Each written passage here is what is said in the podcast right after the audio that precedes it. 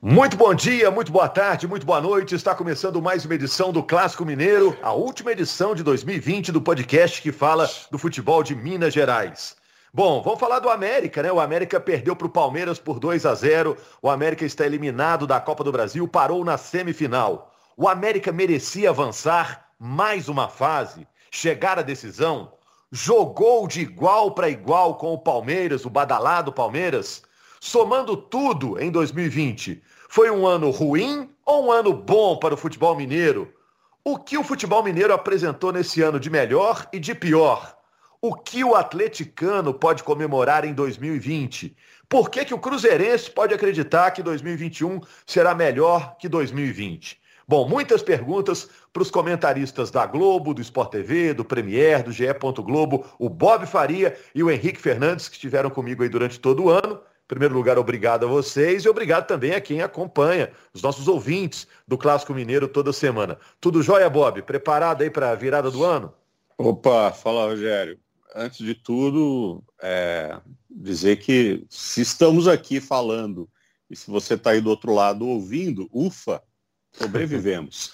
Verdade. Empregados e, e, vivos, né? Porque isso é. é o mais importante hoje em dia. Tudo bom, Henrique? Preparado ou ansioso para a virada do ano?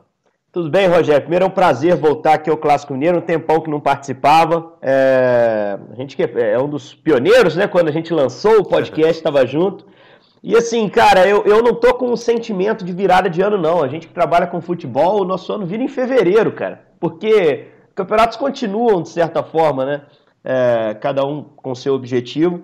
Mas, assim, tô ansioso, cara. Tô ansioso para 21 ser um ano melhor, porque 20 foi um ano muito difícil para todos nós. Eu também não tô conseguindo aceitar que hoje é o último dia do ano, não. De vez em quando eu olho aqui na folhinha, tentando acreditar que o ano está terminando mesmo. Que, que bom tô, que está terminando, né? Eu estou né? morrendo de medo de chegar meia-noite e, e dar meia-noite, em vez de ser meia-noite e um, ser meia-noite e 61 segundos, entendeu? e o ano não acabar, cruz credo. E falando de futebol, Bob, é, como acorda o americano hoje no último dia de 2020, 31 de dezembro? Com satisfação de dever cumprido ou sensação que o time podia ter avançado um pouco mais na Copa do Brasil? O América perdeu para o Palmeiras, está fora da competição depois de uma incrível trajetória. Eu acho que, eu acho que acorda com aquela, com aquela sensação de quem acertou quase todos os números assim no, na loteria, entendeu? Ou tipo, hum. deu 50, ele jogou 51, sabe como é que é o negócio? Hum. É, tipo assim, pô, foi por pouco, né? É, mas tudo bem, mas tudo bem. É, é, assim, acho que o América é, mostrou um poder muito grande, uma força muito grande, é, um resultado de organização interna do clube, de boa montagem de time, é, de, de, um pouco de sorte também, porque precisa ter sorte também para as coisas se encaixarem, para todo mundo funcionar né, num determinado padrão. É, e mostrou que estava na briga, né? É, é, é, é, chavão, mas eu acho que cai. É aquela história do, do ser derrotado, mas não ser humilhado, né? E foi, foi derrotado, mas pô, saiu com a cabeça super erguida, porque fez uma ótima participação e o saldo é super positivo. Vai ajudar, sem dúvida alguma, na montagem da equipe do ano que vem. Jogou no mesmo nível com o Palmeiras nesse segundo jogo da semifinal? O que, que você acha, Henrique? Eu acho que sim, como jogou com, do, ao mesmo nível contra qualquer adversário que enfrentou esse ano, né? É, o Bob fez uma analogia perfeita. Eu acho que a sensação é essa, né? Acertou quase, os números, quase todos os números da loteria, da virada aí. Mas de toda forma, é, é o maior ano da história do América para mim, o, o Rogério e Bob, amigos. Acho que o América nunca foi tão relevante nacionalmente como nessa temporada, por sua campanha na Copa do Brasil. Eu acho que no futebol mineiro é, que só ficou de fora de semifinal da Copa do Brasil nos últimos anos, só apenas em 2015, né? Nos outros anos sempre teve um representante, pelo menos, uh, e poderia ter chegado à quinta final em 10 anos, né? Se o América tivesse passado pelo Palmeiras. Eu acho que nunca uma eliminação em semifinal doeu tão pouco, porque uh, a gente sabia que o Palmeiras tinha um favoritismo, e mesmo assim o América fez um enfrentamento muito duro em São Paulo, fazia um enfrentamento muito duro em BH até tomar o primeiro gol né? E aí o Palmeiras conseguiu assumir as rédeas da partida, depois fez o segundo e consolidou a vantagem. Mas acho que o Lisca está de parabéns, os jogadores estão de parabéns. Uh, a gente não esperava tanto do América esse ano. E a gente viu o América jogar várias vezes muito bem. Né? A atuação contra o Inter em Porto Alegre, contra o Corinthians em São Paulo, contra o próprio Palmeiras em São Paulo em parte do jogo, mostraram todas essas atuações que o América é um time hoje de Série A. Não dava para você identificar uh, um cara que veio de outra, outro planeta no jogo da noite de quarta-feira, qual era da, da Série A e qual era da Série B, porque o jogo era muito igual. E isso é, é um mérito muito grande. Agora é torcer para o América manter o trabalho para o ano que vem, né? que eu acho que é é difícil porque todo mundo está muito valorizado. A América tem destaques individuais claríssimos no seu time. E um treinador que sai no melhor momento da carreira, né? De 20 para 21. Né? Então eu acho que se a América conseguir manter esse trabalho, se mantiver a mesma, a mesma base, vai cruzar a fronteira que ele, que ele espera. Né? Ainda não subiu matematicamente para A, mas está muito perto disso. E, e se subir mantendo essa base, tem uma chance enorme de permanecer. Ô Bob, só ficando um hum. pouquinho mais no jogo, os 2 a 0 do Palmeiras sobre o América, quem não viu o jogo e está de fora, em outro estado, vai olhar, poxa, o Palmeiras ganhou fora de casa, ganhou de 2 a 0 então ganhou com uma folga. Mas você que acompanhou o jogo e comentou ontem na Globo Minas, o América teve chance de ganhar o jogo, na sua opinião?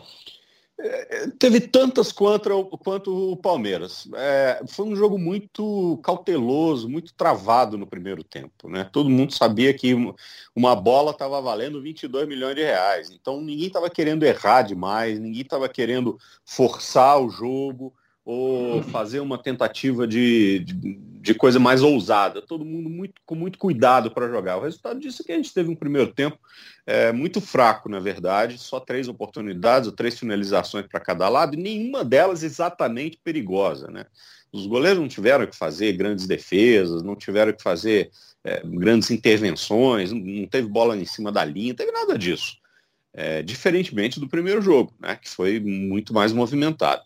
É, e, no, e, começou o segundo tempo até com o América um pouco melhor. O América tinha mais volume de jogo no início do segundo tempo, até pela substituição, não é? Com, com, com a entrada do, do Felipe no, no do lado esquerdo, né? Felipe Augusto. Agora não vou falar o sobrenome dele, porque eu já errei 32 vezes mas o Felipe Augusto, né? O Felipe Azevedo estava fora, estava com lesão muscular.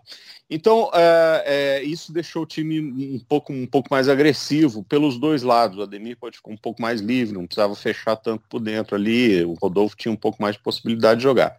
Aí tomou o gol, que foi uma mistura de, de qualidade de toque de bola do Palmeiras para fazer chegar essa bola lá do Luiz Adriano e muita qualidade individual do Luiz Adriano de conseguir é, encaixar essa bola. E ainda teve um desvio no Messias para a bola entrar. Muita gente dizendo que o Matheus falhou no gol, eu não acho. Eu acho que é, se a bola não desvia no Messias, ele estava nela.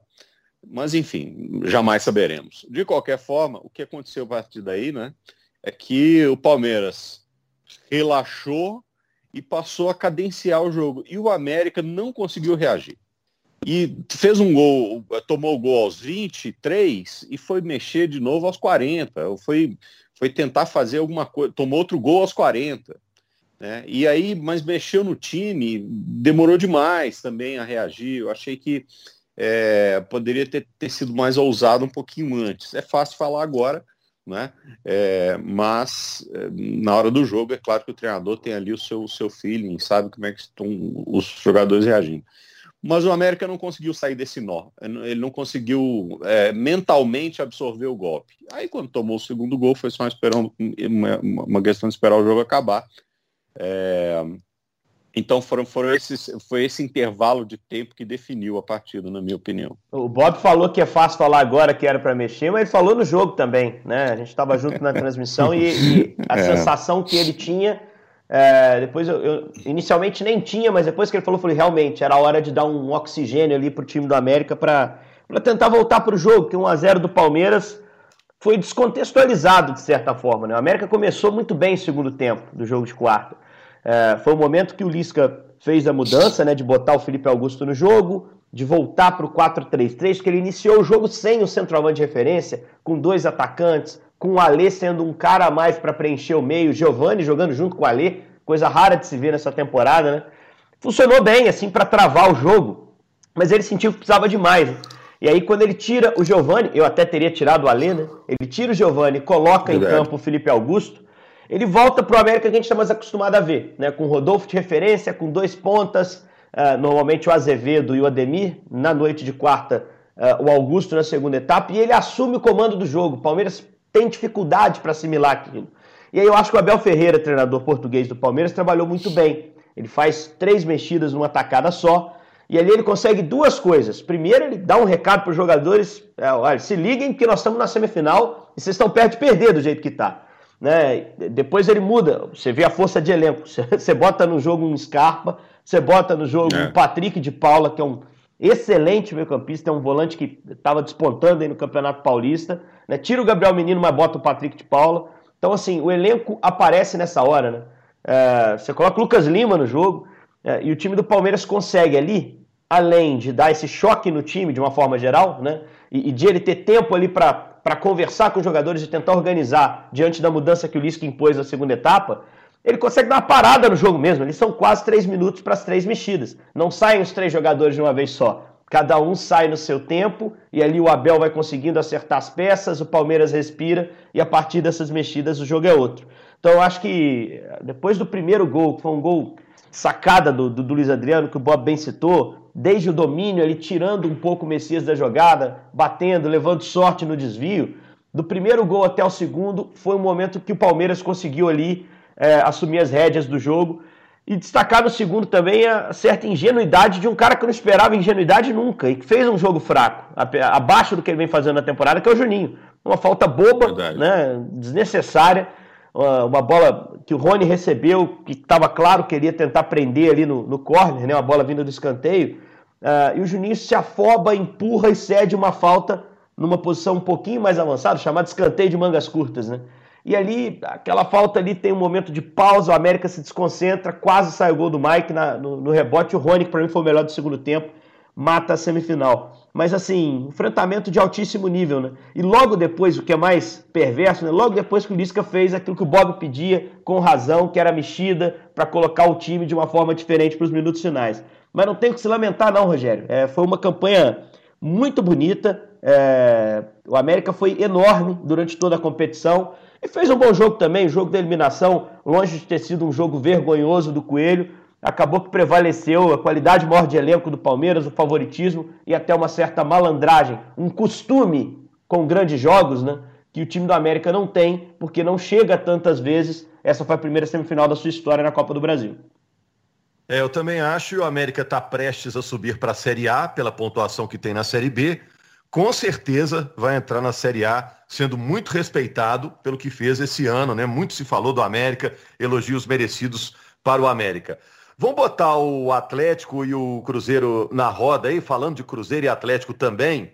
Vamos mudar o chip aqui, falando do Atlético, que o Atlético joga agora contra o Bragantino, né? Dia 11, fora de casa. Aliás, os três times de BH, próximos jogos são fora. E vamos mudar então o assunto para o Galo. O Atlético pode comemorar o que em 2020, Bob, na sua opinião? Acho que pode comemorar é, o primeiro passo de um grande projeto. É, o fato de começar as obras do estádio, é, de já ter montado um time forte numa primeira temporada de montagem como, como, e competitivo, né, como esse time com a contratação do São Paulo e dos jogadores que vieram, é, e está brigando na cabeça do campeonato. Eu acho que são coisas que, que podem ser comemoradas, né? É, e, e, mas como eu disse, é um primeiro passo de um grande projeto. Eu, eu nem esperava que o Atlético tivesse nessa, nessa primeira etapa é, já um desempenho que deixasse o time disputando o título. Nesse momento, é um dos três times que está disputando o título. Né? É, porque o projeto do Atlético é ter um time campeão, um time com grandes feitos, pelo menos, na inauguração do estádio. Então, acho que isso aí pode ser comemorado. Agora, com, com uma certa parcimônia, porque, como tudo que está sendo construído, é, também é, pode ser fragilizado. Então, tem que ser construído com muita calma, com muita tranquilidade. Lembrando que o Atlético saiu da Copa do Brasil, não teve Libertadores e tudo mais. É, então, para se dedicar a esse primeiro passo. E que me parece que foi bem feito até agora. Henrique eu acho que a pausa da pandemia deu ao, deu ao Sampaoli especificamente, né, que é um cara muito hábil, é, tempo para que ele montasse rapidamente o time do Atlético. E aí a gente até perdeu um pouquinho de, de vista qual era o real objetivo da temporada do Galo. Né? O Galo vinha de temporadas de austeridade na gestão sete câmara, com times mais modestos, modestos nos dois últimos anos. E esse ano era um ano de injeção ali de, de algum investimento para inicialmente perder o campeonato para o Flamengo. Não era isso que era o plano? Lá quando o Flamengo tinha lá Jorge Jesus, tinha Não. o seu time embaladíssimo, campeoníssimo do ano passado. Então se admitia muito naturalmente perder o título. Quando o Flamengo perde sua, sua gestão e deixa o campeonato aberto, e o Atlético apresenta, pós-pausa da pandemia, um time muito rapidamente encaixado, a gente começou a olhar com olhos de, de opa, dá para beliscar, porque não tem dono esse campeonato brasileiro. Então, a gente não pode perder de vista qual era o projeto inicial. Era um projeto não para ganhar o campeonato no primeiro ano, porque isso é raríssimo, mesmo com treinadores hábeis e, e talentosos como o Sampaoli. Então, acho que o balanço de 20 e 21 do Atlético é um ano em andamento, o ano esportivo ainda não acabou, mas até dia 31 de dezembro de 20 é um bom ano para o Atlético, é um ano que apresenta é, prenuncia um ano de 21 muito melhor, né? Até porque a gente sabe que os investimentos vão continuar, a eleição presidencial do Atlético, que era um, um ponto importante dessa temporada, ela, ela transcorreu com muito mais tranquilidade que a gente imaginava, né? E, e elegeu alguém que está alinhado com quem está investindo dinheiro no clube. Então a gente pode esperar um 21 de investimentos no Atlético, de sequência de trabalho, e normalmente quando se consegue sequenciar um trabalho nas mãos de um cara bom como o Sampaoli, esse trabalho rende frutos. Então eu estou bem otimista para 21 do Atlético, lembrando que o ano não acabou. Se o Atlético, por exemplo, cair de rendimento e perdeu a vaga na Libertadores, aí a gente vai poder falar em decepção, porque lá no início do ano, o Atlético teve um ano catastrófico sob a gestão do Damel, com eliminações precoces de campeonato que ele poderia estar brigando pelo título até hoje. Né? Então precisa consolidar no brasileiro a sua posição de Libertadores, de vaga direta na fase de grupos, para a gente fechar com esse balanço positivo.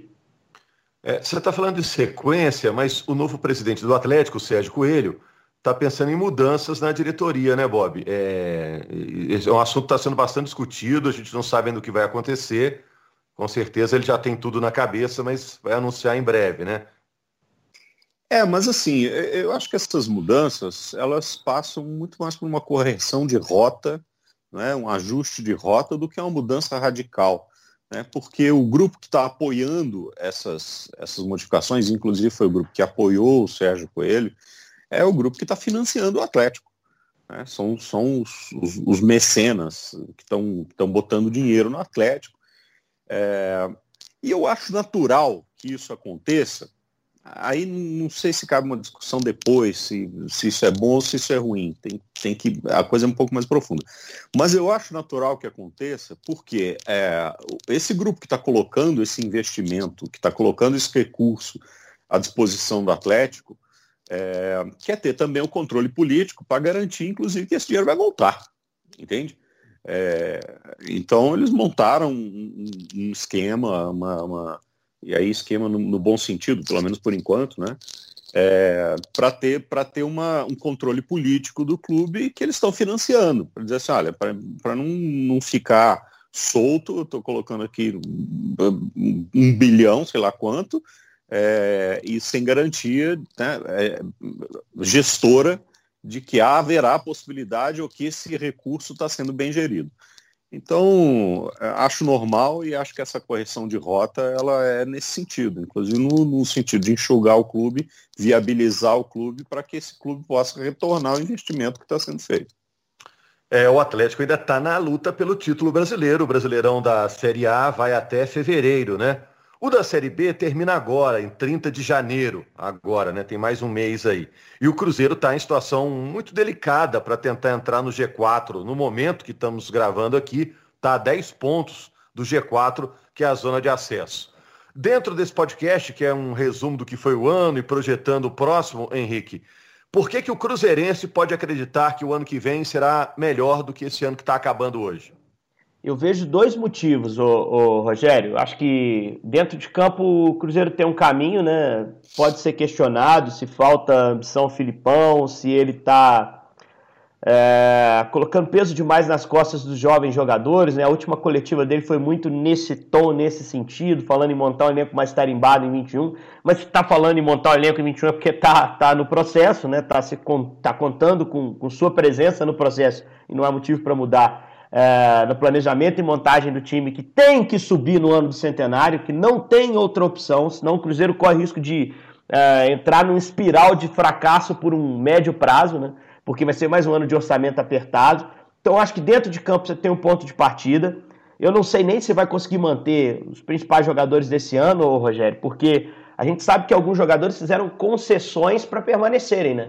O Fábio já disse que fica. Na entrevista no último jogo, ele falou: não, eu tô dentro, não importa a divisão, eu sei que eu vou estar. Esse está garantido. Esse está garantido. Os demais eu não sei, porque o Manuel que está jogando é brincadeira, tem, tem vaga na A. Né? É, há outros jogadores de elenco ali que a gente não sabe exatamente se vão seguir no Cruzeiro. Só vai ter condições de levar para 21 esse mesmo elenco, porque a gente sabe que o presidente disse no, no nosso podcast é Cruzeiro que o futebol na A ou na B teria que ser mais barato em 21. Então ele vai enxugar a folha, ao mesmo tempo que o treinador dele quer reforços mais tarimbados. Então é uma equação difícil de fechar. Mas acho que dentro de campo tem sinais positivos. E o outro sinal positivo é que você se lembra como a gente virou 19 para 20 com o Cruzeiro? Não tinha presidente, cara. Tinha um conselho gestor, tinha o presidente do conselho deliberativo, o seu Dalai, é, tentando arrumar a casa, manter o clube funcionando ali da virada do ano, né, na virada do ano, convocar novas eleições no meio do ano ali para se eleger um tampão, um presidente que tocasse até o final de, de 20, né?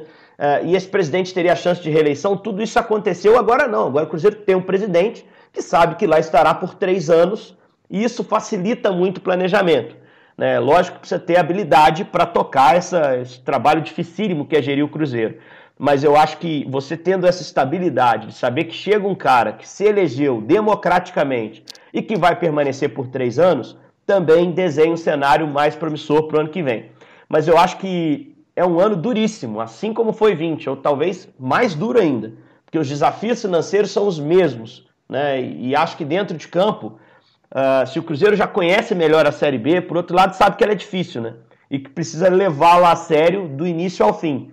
Vamos ver se o Cruzeiro consegue é, cumprir em 21 que deveria ter cumprido em 20 e 21, né? Que era o acesso para retomar a sua grandeza, que é o papel defini de, é, definitivo, né? Sem chance de rebaixamento e, consolidado na elite do futebol brasileiro. Bob. É, eu acho que o, o, o primeiro motivo para acreditar é que pior é muito difícil de acontecer, né? Pois é, você acha que já bateu no fundo do poço, Boa. agora é só melhorar? É, assim, é, é, foi um ano terrível, foi o pior ano da história do Cruzeiro. E esse ano não começou em 1 de janeiro, começou no final do ano passado, né? Como a gente sabe, com uma das engraçado, assim, é, apesar da, da, reminiscência de um time campeão, era um dos piores times da história do Cruzeiro. Aquele time que, que o Adilson tentou salvar, né? E não por culpa dele, não conseguiu, na minha opinião, porque ali havia uma desmobilização e tudo isso que o Henrique falou é, com relação ao, ao, clube, né? Foi uma, uma devassa, uma coisa é, criminosa que foi feita. É, teve que iniciar o ano jogando com um time júnior que em condições normais não estaria pronto para estar no banco do Cruzeiro profissional e os, os meninos tiveram que é, jogar e carregar toda a, a, pressão de tentar vestir a camisa titular do Cruzeiro. Ou seja, e é, tudo que aconteceu né, fora de campo e todas as consequências dessas gestões desastrosas e criminosas no Cruzeiro, deixaram na mão do Sérgio Santos Rodrigues, primeiro do, do Conselho Gestor e depois do, do, atual presidente, essas dívidas monstruosas que foram roladas, diga-se passagem para o ano que vem, e que são um problema terrível. Eu acho que a primeira coisa que o Cruzeiro deve estar tentando fazer agora é rolar essa dívida por mais um ano, porque ela é impagável para o ano que vem com a, com a receita que o Cruzeiro tem. É, e, ou seja, tudo que aconteceu dentro e fora do, do, do, do campo pode se configurar como o pior ano da história centenária do Cruzeiro. Então, acho difícil ser pior no ano que vem. Né? Tomara realmente que não seja. Ô, gente, vamos fechando então o nosso clássico mineiro, né? É, lembrando que com essa derrota do América para o Palmeiras, Palmeiras e Grêmio vão decidir a Copa do Brasil, dia 3 e 10 de fevereiro. O Cruzeiro joga agora contra o Sampaio Correia, agora sexta-feira, né, da semana que vem, fora de casa, pela Série B. O Atlético pega o Bragantino, dia 11, também fora, e o América joga sábado contra o Guarani. O América esquecendo a Copa do Brasil, pensando agora na Série B. Abraço, gente. É, Para quem está acompanhando o podcast já em 2021, espero que o ano tenha começado de uma maneira bem legal. Para quem está acompanhando o dia 31, né, Bob, Henrique, que todos tenham um ano de paz, todo mundo chegue ao fim do ano de 2021 aglomerado e vacinado, né? Grande abraço para vocês. É isso aí, ufa, sobrevivemos. Vambora. É isso. Que seja um ano com calendário é, cumprido, né? Que o futebol não precise paralisar mais, e sendo otimista que todo mundo receba a vacina em tempo hábil para a gente ter torcida no estádio em 21, né, Rogério? Isso que a gente quer ver de volta.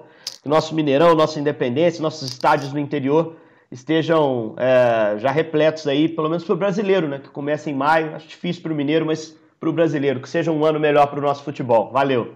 É isso, estamos sentindo falta de você, torcedor, no estádio, aquele contato direto.